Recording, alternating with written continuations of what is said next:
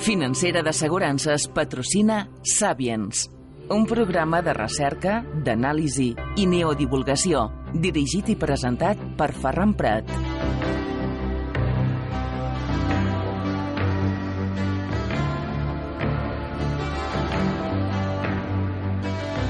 Salutacions, molt bona tarda, amics i amigues. Benvinguts als Sapiens. Els parla el seu amic, Ferran Prat.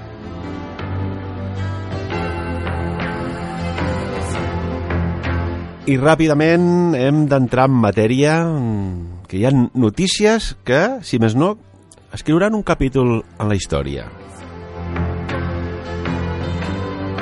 Pero abans anem a saludar rápidamente a Xavier Cerro. Xavier, muy buena tarde, muy buenas tardes, ¿cómo estás? Buenas tardes, Ferran, muy bien, gracias. Te tengo que felicitar por la parte que te toca del programa del martes pasado que ha causado un gran interés cuando intentábamos desvelar si estábamos viviendo una Matrix o no.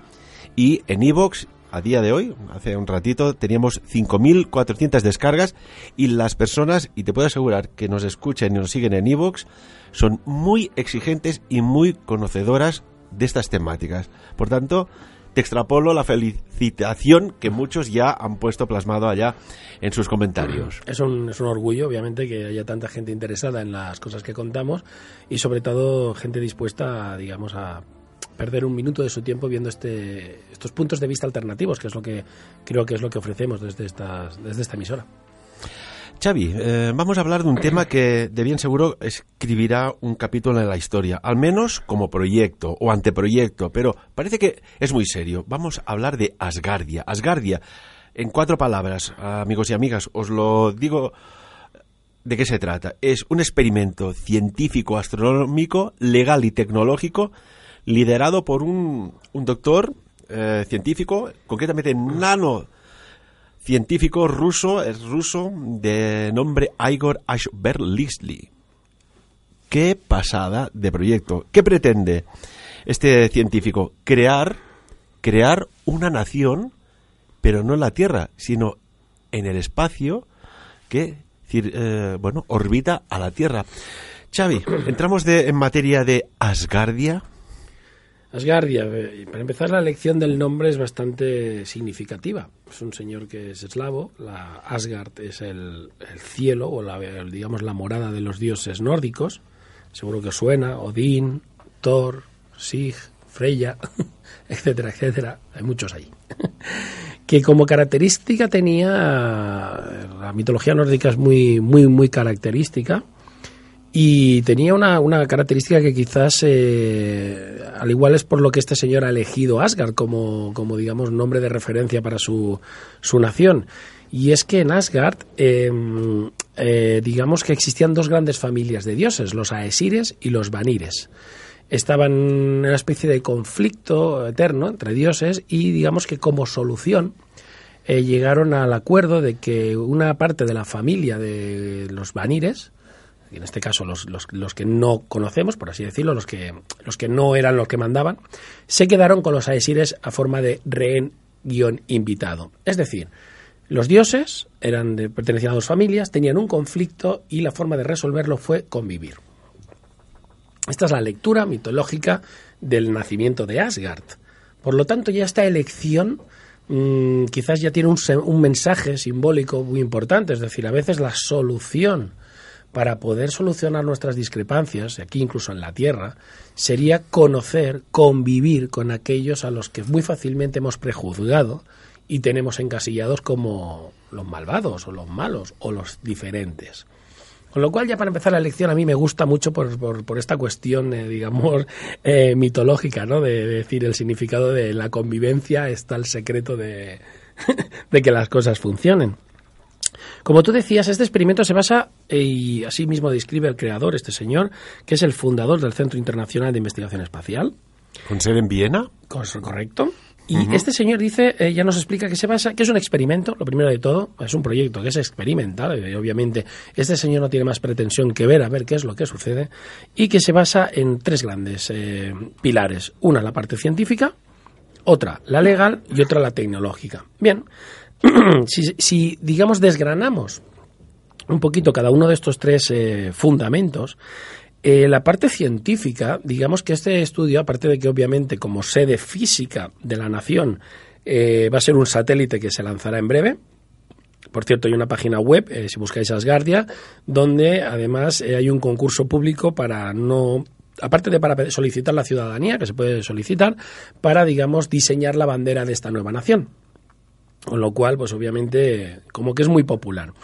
La parte científica implicaría un poquito el, el hecho de, eh, digamos, tener este satélite que será la base espacial, pero sobre todo un poco es eh, lo que persigue, ¿no? Es decir, la eliminación de las fronteras y diferencias entre naciones, religiones, etcétera, etcétera. Se puede crear los seres humanos están preparados, sería un, un, experimento más bien sociológico, para pertenecer a una nación o supranación, llamadlo como queráis, obviando y olvidando todas las diferencias que nos hacen ser únicos, porque obviamente si nos tenemos que definir, normalmente diremos yo soy, y empezaremos por decir probablemente, eh, los más eh, quizás abiertos de mente, yo soy europeo. Después soy y diré mi nación. Después diré mi ciudad. Después al igual digo mi barrio y después digo mi casa y luego soy del, del rellano del cuarto. Todas esas pequeñas pertenencias o grupos de pertenencia son lo que nos dan identidad. Y por eso cuando vamos por ahí viajando y nos encontramos a alguien de nuestro país o de nuestro pueblo o de nuestra ciudad o al nivel que estemos, nos da esa sensación de bienestar, de decir, oh, uno de los míos. ¿Correcto? Con lo cual el ser humano está preparado para desvestirse, deshacerse de todas esas, eh, digamos, grupos de pertenencia que nosotros nos queremos súper importantes y no preguntarle, pues obviamente, pues en España sabéis el conflicto entre catalanes y no catalanes, eh, podemos eh, hablar de los corsos con el resto de los franceses, o sea, existen esos grupos de diferenciación que pueden llegar incluso a dar conflicto. Estamos preparados para decir, no, yo soy asgardiano, a mí todo lo demás a mí los repartos administrativos que haya en el planeta ya me empiezan a traer un poquito al pairo. Existen 329.000 peticiones de nacionalidad, tal como lo vi yo anoche al menos, de esta nación. Entonces tú decías, Ferran, sí, está pasando algo. Yo creo que hay mucha gente que está empieza a estar cansada del modelo socioeconómico y político actual. Esta nación, que a fin de cuentas sería un experimento de decir, igual que tenemos Asgardia, ¿podríamos hacer una bandera para planeta Tierra y olvidarnos de las naciones? Es una idea muy bonita, muy utópica, pero obviamente esto es como una pequeña probeta, eh, sacándolo del contexto planeta para irnos al espacio, donde cuando estemos en el espacio podremos obviar nuestra nacionalidad. ¿Será irrelevante? Si algún día viajamos o nos convertimos en una especie que esté por ahí triscando por las estrellas, ¿podremos prescindir? ¿Dejará de ser importantes? ¿Dejará de ser relevante en qué parte del planeta Tierra llegamos nosotros a nacer o no? Como experimento esta parte está muy bien. La segunda parte es la parte legal. Todos sabemos que existen microestados, y lo podéis buscar en Internet, que están compuestos muchas veces por una plataforma petrolífera abandonada, una base militar en medio del mar o a ciertas millas de la costa, una isla que se compra un señor. Y estos eh, microestados tienen eh, eh, validez legal. Es un territorio que no pertenece a ninguna nación y automáticamente se, se instituye como soberano y puede autolegislarse y etcétera, etcétera, etcétera. El experimento legal es más interesante todavía, porque si ese satélite es una nación, ¿podría ser una nación independiente con sus propias reglas la ISS? ¿Podría cualquiera que subiese allá arriba y montara un complejo donde los humanos pudieran habitar una nación totalmente independiente y soberana al margen de los intereses del resto de naciones? ¿Eso nos ayudaría o causaría un conflicto entre los espaciales y los terranos. ¿No te recuerda un poco a aquella película? Es que el cine, al fin y al cabo, parece que hay alguien que, nos está dando cierta información, ¿no? E, Elysium. Por ejemplo. Por ejemplo. Es que ahora me ha venido a la cabeza, digo, si esto es Elysium. Elysium con, con sus leyes, con sus muchas más otras obras de, ciencia ficción que hablan de este, de este, de este problema. De hecho, hay una película también muy bonita que es La máquina del tiempo, si no me equivoco, donde cuando el señor viaja al futuro resulta que los de los colonos de la luna se habían revelado y habían eh, atacado la Tierra y como respuesta creo que habían eh, bombardeado la luna y la habían destruido. Bueno, el, digamos que ese conflicto entre eh, el que abandona la Tierra y el que se va al espacio, ¿cómo se lo va a tomar el ser humano? La, cogiendo la frase de la, de la serie de Star Trek, obviamente, ¿vale? El espacio, la última frontera, ¿vale? Lo decía, estos son los viajes la...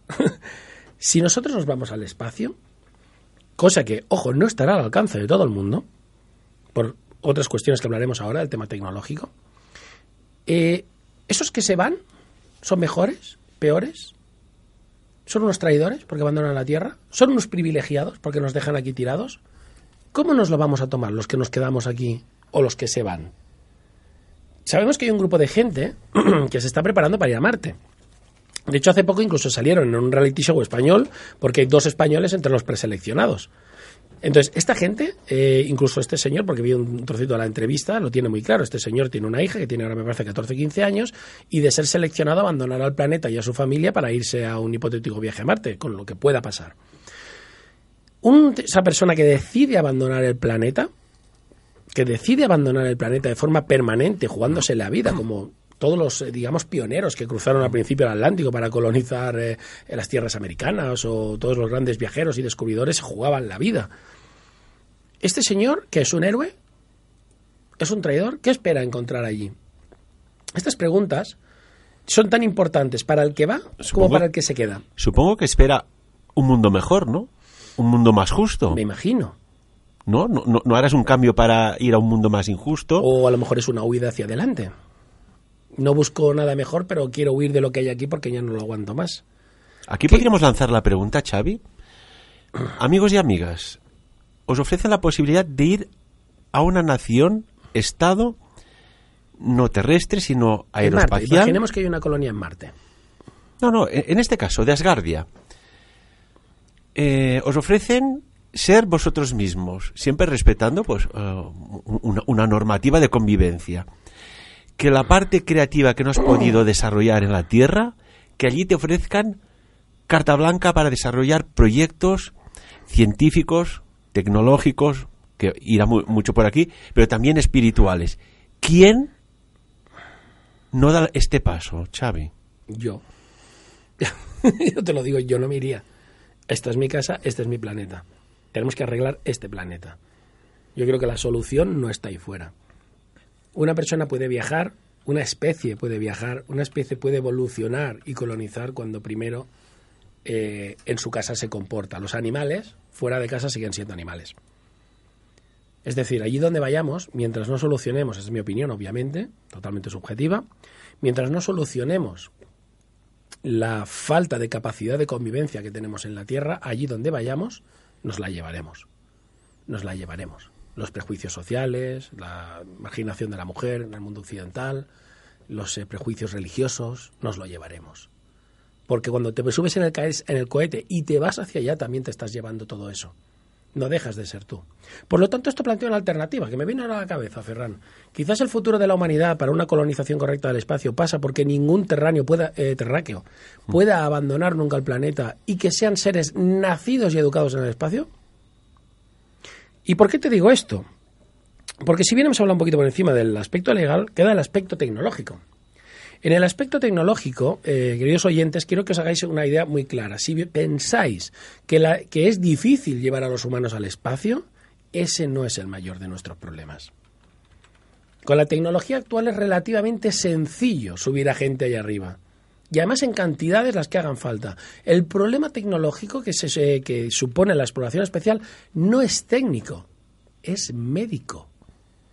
Cuéntanos. Y Esto lo hemos hablado eh, fuera de, la radio más de una vez y encuentro que es muy, muy interesante. Cuéntanos, Xavi. ¿Por qué es médico? Es decir, si, si, si, si teníais la idea, y ahora os digo errónea, de que la tecnología, digamos, o la capacidad de ingeniería para crear, construir vehículos o hábitats o, digamos, dispositivos que nos permitan viajar o transportarnos al espacio era o es la principal de las causas por la cual no lo estamos haciendo, os equivocáis. La principal motivo por el cual el hombre no está en el espacio es una cuestión médica. Nuestra ciencia médica no está lo suficientemente evolucionada y por eso mm, también nos gusta mucho aquí, Ferran, ¿eh? cuando sacamos noticias de nanomedicina, de nanobots que te curan por dentro, de prótesis, de cyborgs, de implantes, eh, eh, digamos, artificiales, porque el ser humano no está hecho para viajar por el espacio. Para nada. Es un medio extremadamente hostil. Y, de hecho, Xavi, lo que son los vuelos espaciales, todos hemos visto en los documentales científicos que cuando llegan los astronautas al planeta Tierra eh, se los llevan sentados en silla porque se- no pueden ni caminar, ¿no? Por la atrofia muscular y la descalcificación de los huesos. Pero Claro. ese no es el principal hay, problema. hay- hay efectos negativos, ¿verdad? Mucho. Los, eh, según los estudios, los pocos que tenemos, porque no muchos humanos han, han abandonado las órbitas bajas de la Tierra, sobre todo aquellos que han ido a las misiones a, Mar- a la Luna, eh, la posibilidad o digamos eh, las muertes producidas por fallos cardiovasculares son cinco veces superiores en aquellos eh, astronautas que abandonaron las órbitas bajas. Es decir, el efecto de la radiación, y como digo, muy poco estudiado porque pocos humanos han ido allí, hace que incluso en esos cortos viajes espaciales expuestos a la radiación cósmica, las personas que fueron tenían cinco veces más probabilidad de sufrir problemas cardiovasculares. Nuestro corazón, nuestras arterias, nuestras venas no están preparadas para estar en el espacio. Por no decir los miles de problemas que pueden surgir en el sistema inmunológico por la microgravedad, en el sistema digestivo, que obviamente el estómago no está preparado para que el líquido esté en el fondo del estómago y no flotando en forma de bola dentro de él, por ejemplo. Entonces, sabéis la gravedad, eh, que la no existencia, seguro que todos habéis visto imágenes de cuando cogen el agua eh, de la botella y se forman unas esferas perfectas que flotan por la nave que el hombre se las bebe. Bien, pues cuando se las bebe, en el estómago se siguen quedando flotando sin tocar las paredes del estómago. Ya me dirás tú cómo absorbe el estómago los nutrientes y están flotando dentro de él. Pues eso es un gran problema. Lo mismo pasa con el intestino.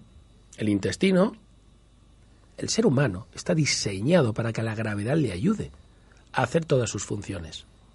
Por lo tanto, ¿qué pasa? Aparte de esa incapacidad que tenemos, solo se puede resolver de dos maneras. Una, con medicina avanzada que no tenemos, que a través de eh, tratamientos paliativos que ya hacen los astronautas. Y si miráis, por ejemplo, en Internet, qué han de hacer los astronautas eh, que están en misiones largas, 200, 300, 400 días, cuanto más tiempo están en el espacio, más largas tienen que ser las sesiones de gimnasia para que la atrofia muscular, digamos, no los mate al volver a la, a la gravedad terrestre. Hasta el punto que tienen que llegar a hacer hasta 14 horas de ejercicio cuando ya llevan más de 250 o 260 días, para intentar combatir la descalcificación de los huesos y la atrofia muscular. Claro, porque con la atrofia muscular también tienes un, un deterioro del, del, del cuer- del cuerpo esquelético. Correcto, del diafragma mismo, Sí, y te sí. podrías ahogar por no tener fuerza en el diafragma para mover tus pulmones. Por lo tanto, ¿qué pasa? La exploración espacial ahora mismo se encuentra en, un- en una especie de, de- de camino de dos sentidos. ¿Y a cuál más inquietante? Uno, tendríamos que tener una tecnología médica que a base de medicamentos, eh, drogas, tratamientos, paliara los efectos de la radiación y de la gravedad cero en el espacio. Esto por un lado. Eso por un lado, que sería la lógica, pero ojo, podría tener muchos efectos secundarios y es complicada. La segunda y más inquietante sería que aquellas personas que están en el espacio se van a adaptar, van a mutar y se van a convertir en seres humanos espaciales, incapaces de entrar en la gravedad de ningún planeta, Una especie de mutación. una especie de subraza, pero capaces de sobrevivir en el espacio con sus cuerpos totalmente deformados respecto a nuestro punto de vista, pero adaptados a los entornos de gravedad cero. Estos humanos, que probablemente tendrían que tener cuerpos muy delgaditos, con una musculatura ínfima, ya que no cuesta esfuerzo moverse y desplazarse, eh, desarrollarían eh, cosas como la hidrocefalia, por ejemplo. Los cerebros se podrían volver más grandes porque el corazón, con un corazón mucho más débil, el riego llegaría a todas las partes del cuerpo humano y por lo tanto te permitiría desarrollar cerebros más grandes que seguirían estando oxigenados. Y si te das cuenta, poco a poco, si hacemos a un ser más delgado, le hacemos la cabeza gorda, ya no sigo. Pero ya te veo venir. Ya, no, es que todos habéis visualizado Sí, lo sí, mismo. Sí. sí, sí, sí, ni más ni menos. habéis visualizado lo mismo. Esos seres, esos grises, esos aliens típicos de las películas, tienen una morfología adaptada al espacio. Es decir, no es tan descabellada esa morfología, no ha salido de la nada. esa morfología probablemente sería la línea evolutiva que seguiría un ser humano o la, o la raza humana si viviese en el espacio. ¿Por qué? Porque ese físico sería el que correspondería al entorno en el que se encontraría. Sería la evolución y la tendencia natural. Yo lo dejo ahí porque ahora seguro que he abierto una puerta, que, que he levantado vendavales y entonces podríamos decir, bueno, entonces estos aliens o estos grises que son humanos que han mutado porque estaban en el espacio, somos de la misma especie, sí. no quiero entrar en eso. Hablamos de ciencia. Hablamos de que ese es otro, otro posible camino. Xavi, no puedo obviar esta pregunta. ¿Podría ser que fuéramos nosotros mismos evolucionados en el tiempo, en otro espacio-tiempo? ¿Podría ser que nosotros descendiéramos de esos viajeros espaciales y que nuestro cuerpo hubiera cambiado para adaptarnos a la, a la gravedad terrestre? Obviamente el entorno crea al ser y los seres se, se adaptan al entorno. Y las adaptaciones son o rápidas y sobrevives o no te adaptas lo suficientemente rápido y desapareces. Con lo cual, obviamente, si esa línea evolutiva se diese, solo habrían dos posibilidades. O nos adaptamos muy rápidamente y estos cambios, digamos, fisiológicos se producen con una velocidad eh, rápida, o simplemente no nos podremos adaptar, pereceremos y no tendremos capacidad para explorar el espacio profundo. Xavi, volvemos a Asgardia, si te parece. ¿Qué crees que pretende Bueno, este pues, nanocientífico ruso Igor Ashurbersky? Eh, yo creo ¿Qué- que una de las, de las cosas, aparte de, digamos, de, de- de estos experimentos y estas bases, hay una frase que la, la saco de su discurso, que digamos que lo que mm, lo define de la siguiente manera, ¿vale? Esas era- eh, sobre estas tres bases, hemos dicho, digamos, el experimento científico, legal y tecnológico, ¿vale? Serán sobre las que seguirá la tecnología y la ciencia de Asgardia, cuyo objetivo será crear una base de conocimiento libre y desmilitarizada. La frase desmilitarizada ¿Qué te sugiere? es bastante significativa.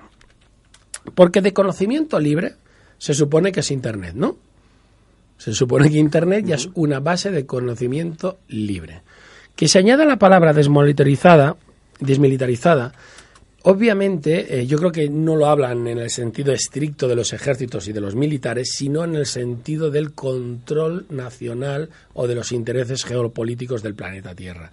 Donde todos, creo que a estas alturas, y si sois oyentes del Sapiens, estaréis más que convencidos, dependiendo de los intereses de cada país, cierta información o ciertos conocimientos son ocultados a la población porque no interesan o quien decide cree que no interesan. Entonces, este señor, eh, su experimento es mm, más utópico si cabe, más loable, porque él piensa que allí, digamos, se va a poder colgar eh, el conocimiento, digamos, eh, oculto, que se nos oculta a los humanos para que todos tengamos libre acceso a él. Estamos, podemos hablar del motor de agua, de generadores eléctricos super eficientes que no necesitaríamos que estar conectados ni pagando facturas de la luz.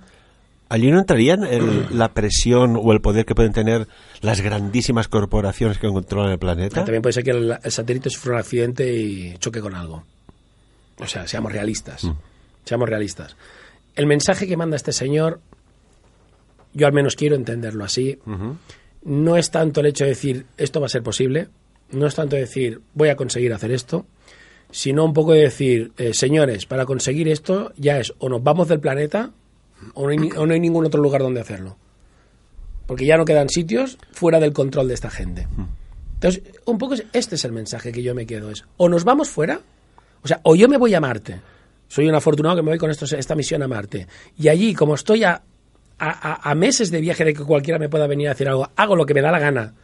Y ya nadie me puede ni reprimir, ni me puede castigar, ni porque estoy de- fuera de su alcance físico. O realmente, mientras estemos en esta nave, nuestro planeta azul, el mensaje que nos manda este señor es que aquí no hay nada que hacer. Aquí no hay nada que hacer. Entonces, por eso este, esta, este, este proyecto, esta idea, yo creo que es como un poquito una, una, una luz de esperanza, pero también sobre todo una, una luz de retrospección, de decir, mirar, que es que, es que si no es aquí, Y- Ya no en puede la ser. Tierra ya no puede ser en ningún sitio, porque todo está controlado. No, no hay un espacio libre. Ya no quedan espacios libres, ya no quedan espacios donde se pueda, digamos, soñar esto que ha soñado él. ¿Cuántas firmas eh, necesita eh, este científico para crear el Estado-nación? 100.000. ¿100.000? Lleva ¿O 300.000, un millón? si no me equivoco. ¿No es un millón? La- no, no sé, de todas maneras... Me parece que para presentarlo a la ONU... Para presentarlo a la ONU sí, pero para constituirte como microestado, como iba diciendo, hay microestados de tres habitantes. Pues, es decir, en, mm, en estos momentos, fíjate que la web... Tú tienes la- pantalla, eh, no. que es, es asgardia.space, la podéis consultar. Asgardianos ya, o presuntos asgardianos, y hay 408.893 personas que se irían del planeta Tierra a- 45.000 más que anoche. y a la velocidad que va. Parece un segundero Anoche, casi. anoche lo miré y eran 45.000 menos. Pues fíjate cuántas personas de- deciden ahora, de forma libre, apostar por este proyecto. Bueno, más que más- aquí la lectura que hay que hacer es obviamente la nacionalidad esgardiana no va a servir de mucho. No creo que nos dejen pasar por los aeropuertos de Nueva York con ese pasaporte. Pero es un poco de decir, eh, si ese número alcanza, y para que fuera significativo debería alcanzar entre los 2.000 y 3.000 millones de solicitudes, ¿vale? Eh, Eh. Lamentablemente no todo el planeta tiene acceso a Internet, ya lo sabemos, y muy poca gente. Eh, sería un mensaje claro y inequívoco, sería un grito cibernético, eso sí, a todos los políticos y los gobiernos del mundo decir, no queremos esto más. Ya veremos, porque ese contador yo me lo tomo así. Es un contador muy interesante, porque ese contador no es el número de gente que quiere ser asgardiana, es el número de gente que está tan harta de este planeta que estaría dispuesto a largarse porque ya no lo aguanta más. Por un motivo Pero no por el otro. planeta.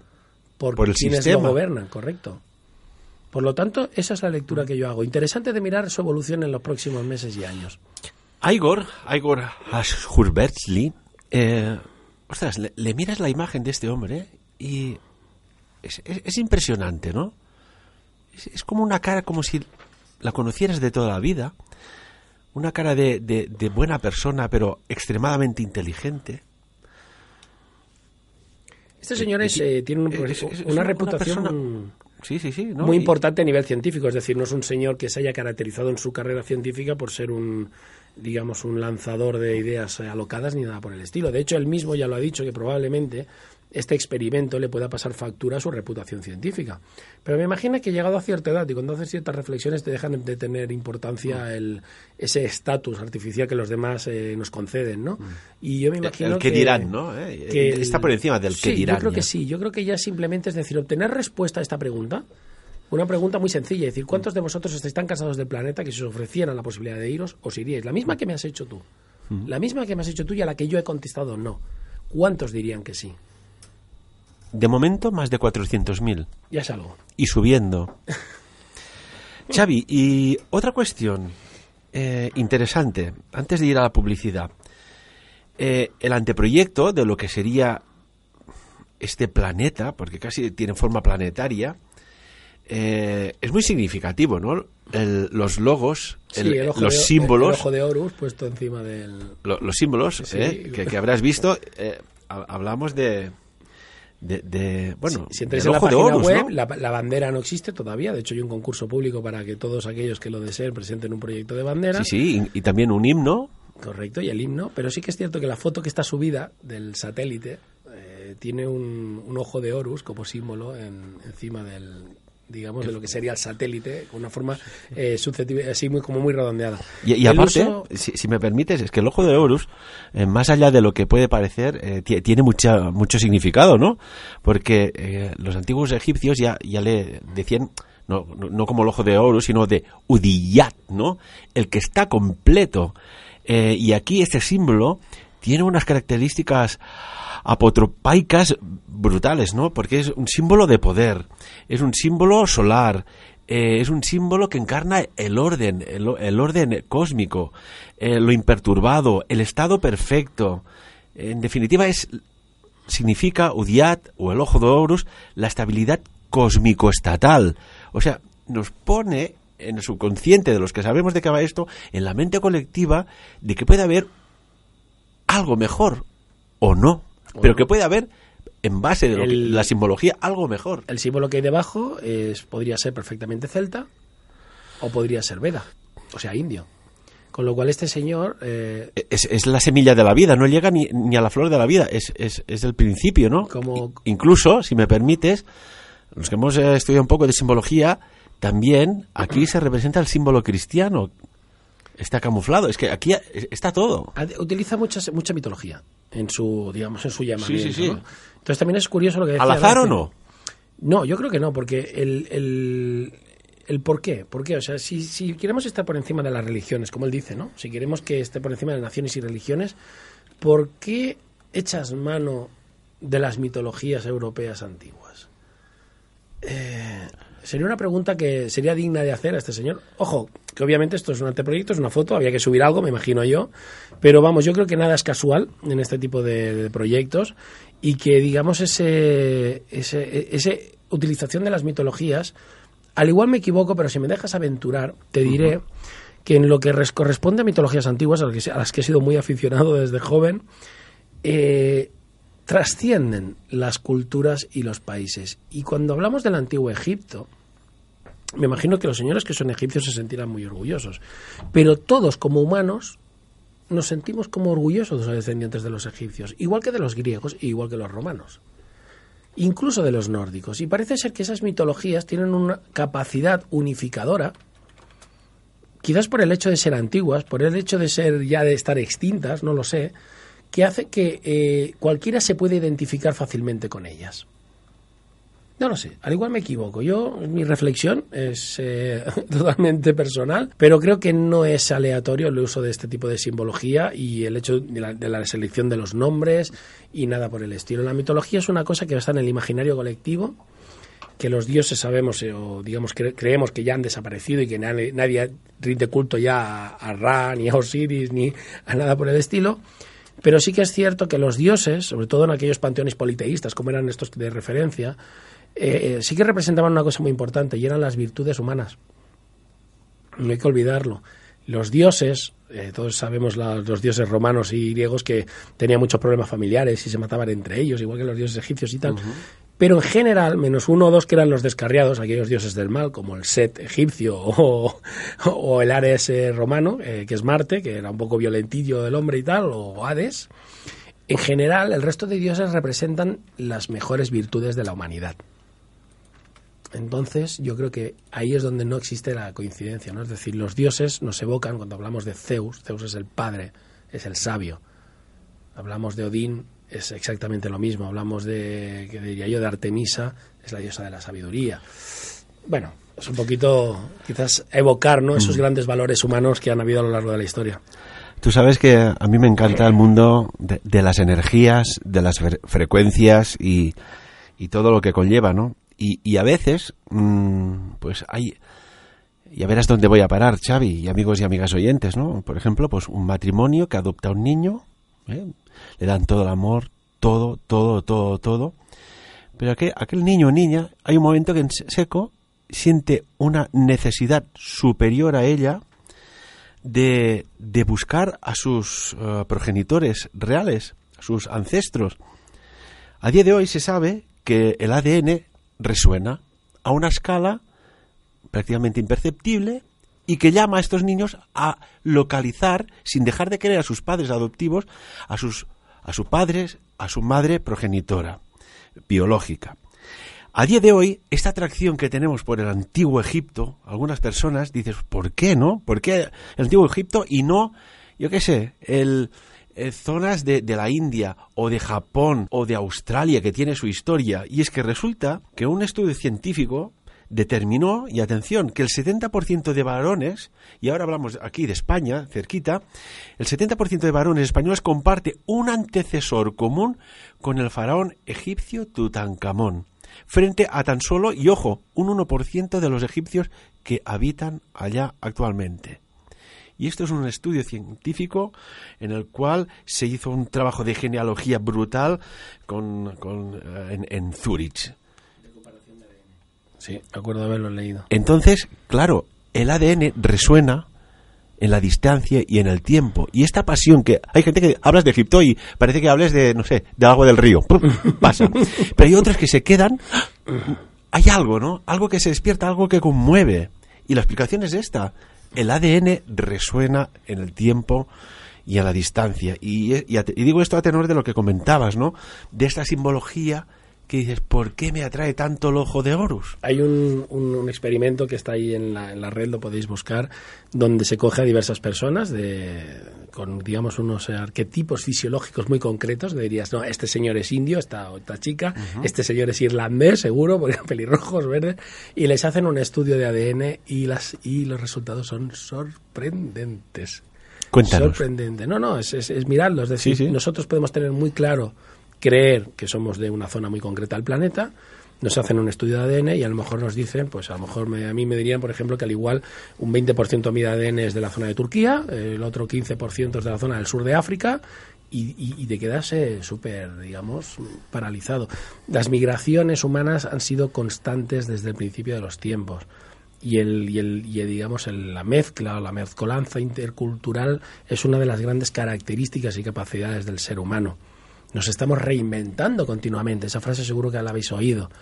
Y culturas o naciones o regiones que existen hoy y que a lo mejor reivindicamos a capa y espada como si fuera una cuestión de orgullo profundo, no existían hace 400 años. O 500. Xavi. Mil. Así que Nos vamos a la publicidad y seguimos hablando de estas noticias tecnológicas. ¿Te parece? hay tanto. Amigos i amigues, amics i amigues, venim de seguida, no marxin. El món està ple de meravelles, riqueses, poders i enigmes. El que ens depara pot horroritzar-nos, entristir-nos, sorprendre'ns, alegrar-nos, però mai avorrir-nos. Sapiens, un programa que tractarà els enigmes i misteris de la geopolítica econòmica social, la exopolítica i la ultratecnologia. Sapiens, de dilluns a divendres de 3 a 4 de la tarda. Programa dirigit i presentat per Ferran Prat. Què pensa quan sent a la policia? Que es podrien estar desplaçant a casa seva? O aquest vidre trencat? Podria ser de la seva finestra. I... Vingui a Financera d'Assegurances i protegeixis de qualsevol contratemps amb la millor cobertura, perquè aquestes coses ens poden passar a tots. Financera d'Assegurances. Més de 40 anys d'experiència i professionalitat. Per més informació visiteu la nostra web www.equiofinancera.com Financera d'assegurances. Prevenir és... Un cotxe pot ser teu. És el premi de River a que siguis de River. Perquè sempre has sabut triar. Perquè sempre has sabut el que vols. Perquè la qualitat és el que busques. Perquè bons preus és el que demanes. Per a tot això, vens sempre a River. I per això, River premia la teva fidelitat. Fins al 5 de novembre, amb les teves compres amb la targeta dinàmica, podràs guanyar un cotxe, un Hyundai i30. Vine i descobreixo. És el premi de River a que siguis de River. Sorteig el 6...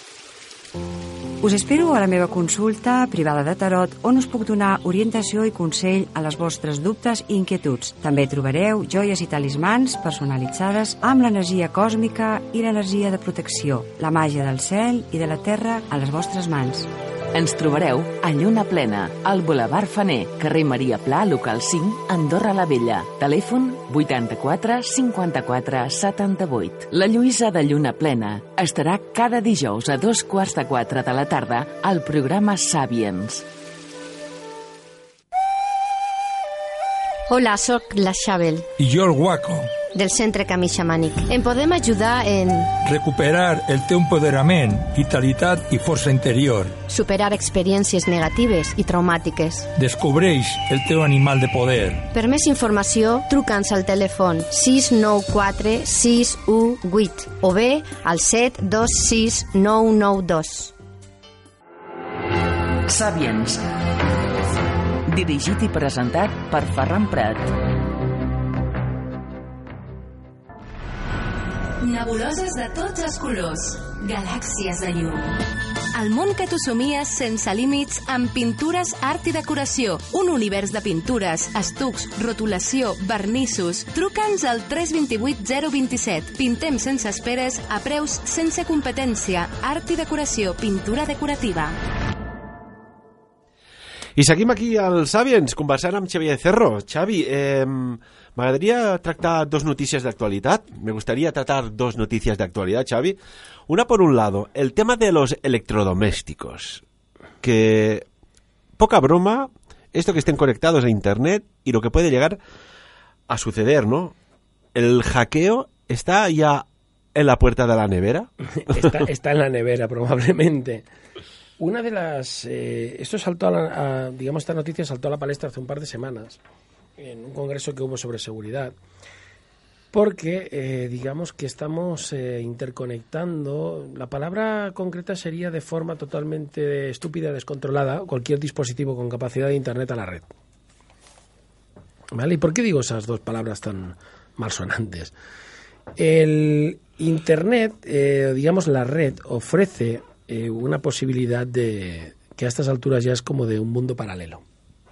En Internet existen un montón de sitios, de lugares y de entes. Estos entes son ordenadores, son electrodomésticos, son coches inteligentes, son... Todos habéis visto la película de Tron, ¿vale? No, hace falta que os la explique. O, y digamos que existe como esa especie de mundo paralelo.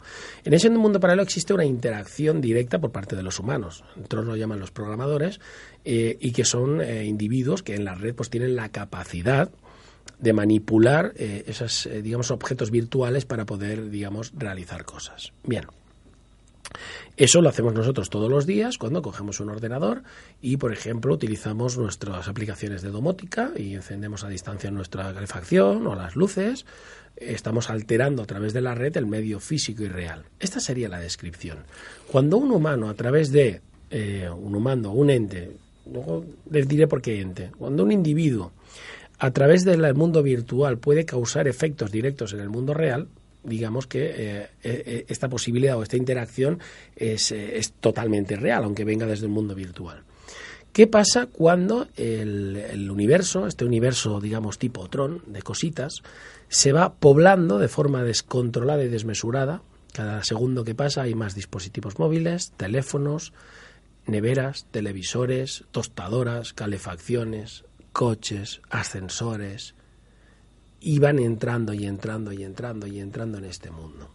Este mundo, el mundo virtual, ¿vale? A los que casi vivimos en él, a los que nos sacan cada martes a mediodía para venir aquí, eh, tenemos casi la capacidad de, de, de, de sentirlo, de palparlo llega un momento que casi podemos ver casi la información fluyendo de, aparato a aparato y por los puertos y esas cosas que decimos los informáticos que nadie entiende, de me tienes que abrir este puerto, con qué protocolo, redirecciono puertos para aquí, y es como si nosotros redirigiéramos el flujo de información hacia un sitio o hacia el otro para poder hacer cosas.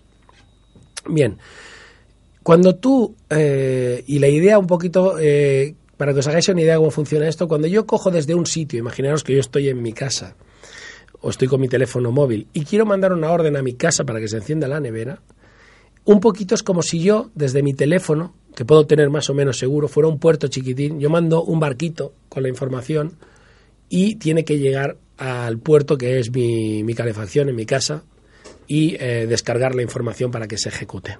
Esto sería un poco una imagen muy infantil, pero creo que muy clara de cómo viaja la información por Internet. ¿Qué pasa en el trayecto entre los dos puntos? Allí puede pasar de todo. Probablemente nuestro barquito pase desapercibido entre los cientos de miles de millones de barquitos de información que andan por ahí en todas direcciones. Pero hay piratas. Y hay piratas que cazan indiscriminadamente con unas redes inmensas que cazan miles y miles de millones de barquitos cada segundo, que luego analizarán. Con una característica, en este mundo virtual los barquitos se pueden replicar.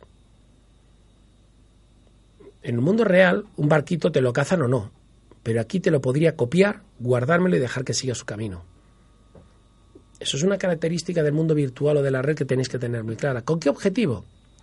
Con el objetivo de que si copio al barquito, sé de dónde viene y sé a dónde va. Y lo que hago es cambiarle la carga para mandarlo a donde iba. El que lo tenía que recibir se cree que es uno de los barquitos de los suyos y cuando llega a puerto descarga a los malos. Eso sería un ataque hacker. Creo que lo he descrito de forma muy sencilla, uh -huh. pero es un ataque cajero. Cuando tenemos un ordenador, de por sí, el sistema operativo, el router, los antivirus que compramos, digamos que eh, nos ponen policías y patrullas en el puerto para asegurarnos que todos aquellos que llegan son los que tienen que llegar y que lo que llevan dentro eh, es lo que esperábamos que llevaran dentro. Pero ¿qué pasa cuando eh, nuestra casa ya no es solo ese ordenador? No es solo ese puerto, es una isla. Y en esa isla hay cuatro puertos. ¿Vale? Hay cuatro puertos, de los cuales uno es nuestro ordenador, que está muy bien protegido. Pero luego tenemos la nevera y el televisor, que tienen unos puertos sin ninguna vigilancia. Porque no son dispositivos en los que los fabricantes estén invirtiendo ningún tipo de esfuerzo en seguridad, por dos motivos. Primero, porque encarecería enormemente el precio del producto. ¿Vale? Segundo, porque esa seguridad añadida tampoco sería a la larga útil, ya que sería entrar en la carrera de la seguridad contra seguridad, con lo que obligaría a la empresa vendedora no solo a vender caros productos, sino a tener que invertir de forma exponencial en la seguridad de sus productos. Ni más de más, sí. Correcto. Entonces, ¿qué pasa cuando nosotros nos tenemos nuestra pequeña isla, la isla Tortuga, ¿eh? nuestra casa, que tenemos nuestro ordenador debidamente protegido con nuestro firewall, nuestro antivirus, ¿eh? allí 200 policías en el puerto, y queremos estar seguros, mientras que tenemos dos puertos, dos pequeñas bahías, que son la tele y la nevera, que eh, no tienen vigilancia. Que una vez superen el router o firewall, y ya que os hago una comparativa, el precio medio de, una, de un dispositivo de seguridad para una empresa está rondando los 500, 600, 1000 euros para las más sencillas, y estoy seguro que en casa no nos gastamos ese dinero para proteger nuestra casa. Con lo cual, obviamente, estamos hablando de niveles y niveles de seguridad. ¿Qué pasa si el malo desembarca en nuestra tele, en aquella bahía sin vigilancia, y simplemente va andando por dentro de la isla y se cuela en nuestro puerto? bien protegido que era el del ordenador. Pues bueno, esta imagen... Me recuerdas un poco al, caballo de Troya, y nunca mejor dicho, ¿no? Bueno, es atacar en el punto más débil. ¿Para qué desembarcar donde están los ingleses con los cañones? Si fuera una película de piratas. Desembarco en el pueblo de al lado un kilómetro y luego vengo por tierra y arraso la ciudad. Pues esta, esta pequeña, digamos, analogía que os he querido mostrar hoy como una pequeña película de piratas es lo que está pasando hoy día. Tenéis que tener muy, muy, muy, muy claro de que todos los electrodomésticos de la, digamos, de la generación 2.0, todas estas televisiones que se conectan a Internet, todas estas, eh, digamos, eh, las, las Xbox, las, las, las consolas de juegos, eh, los teléfonos, todo lo que estamos metiendo en casa, una vez lo tenemos dentro de casa, todo eso queda interconectado por el mismo aparato el tráfico entre todos los aparatos que están en una misma red suele ser libre. Suele ser libre, así que solo con que uno sea vulnerable, todos los aparatos electrónicos de la casa lo son.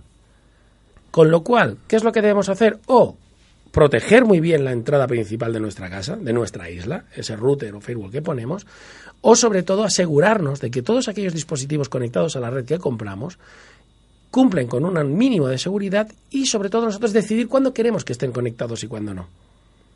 Porque con desenchufar un cable, solucionado. La mejor seguridad, cuando me preguntan, Xavi, ¿cuál es la mejor manera de no conectar, eh, infectarte de virus de Internet? Digo, muy fácil, no conectándose a Internet. Así que tenemos que empezar a conectarnos cuando sea necesario, no a todas horas. Xavi, hablamos de otro tipo de seguridad y es noticia hoy, y hemos de comentarla. Hablemos del Galaxy, Samsung Galaxy, el Note 7, en el cual, atención, Estados Unidos, donde se han vendido más de 2 millones de unidades, poca broma, del el Galaxy Note 7. Eh, por ejemplo, llevar un, un, un dispositivo móvil, un smartphone de este tipo, en un avión, ya puedes incurrir en un crimen federal. De esta manera, por ejemplo, si te pillan subiendo al avión con un, un aparatito de estos de telefonía, te puede llegar a caer casi 180 mil dólares por multa y por cada día que se viole la prohibición. Y además, además, podría llegar el caso de que se aplicaran sentencias de hasta 10 años de cárcel, según el marco legal norteamericano. Se han convertido una especie de, de, mini bombas eh, aleatorias. Bueno, la, Galaxy Note 7 Boom, Muy bien. Se llama 7 Boom. La 7 Boom. Es una phablet. ¿Y qué es una phablet? Es un cruce entre una tableta y un smartphone, es decir, es o un smartphone muy gordo o una tablet muy pequeñita que llama por teléfono. Y el problema subyacente de esta noticia, eh, para el que no haya estado al corriente, es de que tiene una mala costumbre y es la de explotar. Este dispositivo pues tiene la tendencia de que sus baterías se recalientan enormemente y llegan a estallar, eh, causando incluso llamaradas, mucho humo y, digamos, la prácticamente desintegración del aparato. Todo esto en un avión es extremadamente peligroso, obviamente, se tuvo que desalojar ya incluso algún vuelo por, por fallo de estos aparatos. Hace ya unas semanas que se decidió prohibir a los usuarios que tenían este aparato subir este teléfono a bordo. Primero dijeron que, bueno, mientras fuera apagado, vale, pero luego ya se decidió que directamente no. Y digamos un poquito también por el fiasco que ha sufrido Samsung en el hecho de que cuando detectó que sus aparatos eran defectuosos, decidió de, reemplazarlos por otros supuestamente eh, seguros que también explotaban. Entonces, eh, ¿qué es lo que ha sucedido aquí realmente? ¿Qué es lo que nosotros nos tenemos que quedar de esta noticia? Eh, lo más relevante no son las multas que puedan aplicar Estados Unidos a la gente que quiera subir con esto un avión, sino el hecho de decir, una pequeña consideración. Cuando las marcas nos prometen sacar una novedad tecnológica en esta gran carrera del consumismo y de los avances tecnológicos, todo lo que se pone a nuestro alcance, y a mí me preocupa esta noticia no porque me pueda estallar el teléfono, sino por decir, todos los aparatos que utilizamos cumplen con las debidas medidas de seguridad o se sacan precipitadamente al mercado para evitar tener pérdidas en las ventas porque hay una marca de la competencia que está a punto de sacar un dispositivo igual o superior. Es decir, mi pregunta que yo me haría es, mi teléfono, que es chino, por cierto, me está friendo el cerebro lentamente cada vez que lo utilizo porque no invirtieron todo lo que tenían que invertir en seguridad y lo sacaron deprisa al mercado antes de que se quedara obsoleto. Hay algunos problemas técnicos en las cadenas de montaje que requieren meses para solucionarse, sobre todo cuando son fallos de diseño, como le puede pasar al Galaxy Note. Meses de retraso podría suponer la cancelación completa de la línea de producto para que, porque para cuando la sacas ya hay un producto superior en el mercado a mejor precio. Y esos son años de investigación y de desarrollo. Entonces, si esa pregunta, si una marca como Samsung, con toda la confianza ¿no? que nos podía ofrecer, ha incurrido en este tipo de fallo, vamos a llamarlo así, ¿creéis que es la única o los demás también lo hacen? Y ahora, por ejemplo, a aquella famosa noticia de aquellos coches que de repente nos dimos cuenta que polucionaban mucho y Estados Unidos decidió descubrir y desvelar que aquella marca de coches concreta polucionaba mucho y no se podía vender y que habían manipulado las pruebas de motor. Es y aquí es la gran pregunta que yo me hago y obviamente me respondo con un sí rotundo. ¿Es una práctica generalizada de los grandes fabricantes poner productos defectuosos en el mercado con el único fin de ser el primero en sacarlo y venderlo? Hombre, ¿recuerdas año 1982, Xavi? El famoso caso de Johnson Johnson que tenía un, un analgésico, el más vendido, el Tilenol, que causó la muerte de seis, seis o siete personas en Chicago, con cápsulas de, que estaban contaminadas con cianuro, ¿no? Eh, se sospechó que fue incluso un caso de sabotaje, ¿no?